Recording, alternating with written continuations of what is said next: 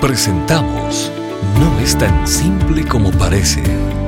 Las respuestas del doctor Miguel Núñez a tus preguntas del día a día. Bienvenidos. ¿Quiénes eran los hijos de Dios que se unieron a las hijas de los hombres mencionados en el libro de Génesis capítulo 6?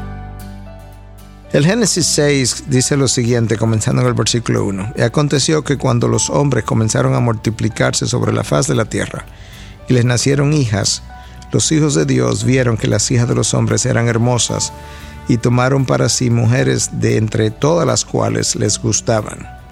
Entonces el Señor dijo, no contenderá mi espíritu para siempre con el hombre, porque ciertamente él es carne, pues serán sus días 120 años. Y ahí continúa el relato del diluvio. Bueno, este es un pasaje que no está muy claro y por eso hay más de una posición con relación a qué fue lo que verdaderamente ocurrió. Cuando tú miras el Antiguo Testamento, en el libro del Génesis al principio, hay como dos líneas de descendientes que se van desarrollando. Recuerda que Caín mató a Abel y luego hay un descendiente, hay otro hijo de, Adán y Eva que es conocido como Set.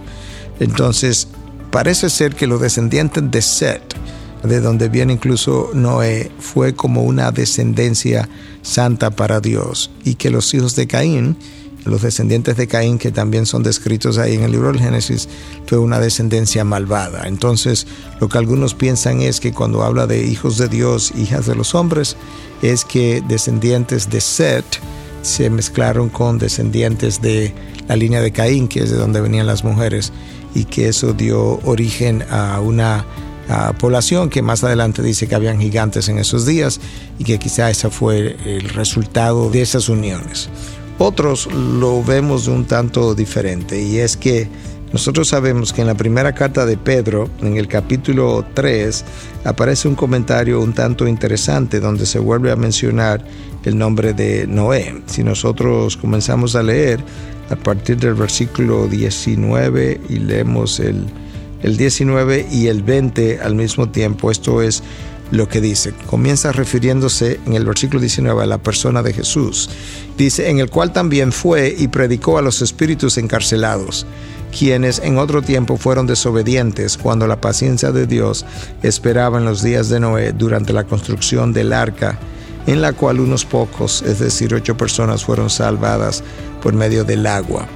Bueno, ese texto está hablando de espíritus encarcelados que pecaron durante la época de Noé mientras Dios esperaba con paciencia. Algunos pensamos, yo estoy en ese campo, de que eh, en Génesis 6, cuando habla de hijos de Dios y hijas de los hombres, está haciendo referencia a ángeles caídos. Los ángeles son llamados hijos de Dios en el libro de Job, por ejemplo. Entonces está haciendo referencia a ángeles caídos que vinieron y poseyeron seres humanos y que esos seres humanos poseídos tuvieron relaciones con hijas de los hombres y que el resultado de esa unión fueron estos gigantes que se menciona en el libro del Génesis. Y entonces esa sería la otra posición para entender este, este pasaje. Nota cómo el texto nos habla de espíritus encarcelados. Nosotros también sabemos que hay espíritus eh, demoníacos no encarcelados. ¿Y qué establece la diferencia entre uno que están libres y otro que está encarcelado? La palabra no nos da los detalles. Sin embargo, cuando Cristo expulsó a Legión, que eran siete espíritus que estaban dentro de un hombre, esos espíritus le rogaron a Jesús que no los enviara al abismo. Y aunque nosotros no tenemos detalle de cuál es el abismo a qué se referían ellos, quizás lo que ellos estaban haciendo referencia es que no los enviara a estar encarcelados como estos otros espíritus. Y si estos espíritus están encarcelados y otros no lo están, ¿por qué razón lo están? Y entonces algunos especulamos y decimos que es posible que este encarcelamiento se debiera a un mayor poderío de parte de ellos o quizás debido a la desobediencia enorme que ellos cometieron en los tiempos de Noé tratando de infiltrar la raza humana como pudo haber sido el caso. Entonces, ahí están las dos posiciones establecidas. La segunda es con la que nos identificamos y la respuesta final la, la tendremos cuando entramos en gloria.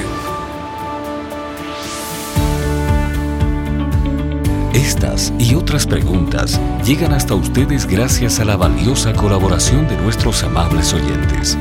Si deseas compartir con nosotros tus consultas e inquietudes, visita nuestra página de internet integridadysabiduría.org. Gracias por tu gentil atención y será hasta la próxima.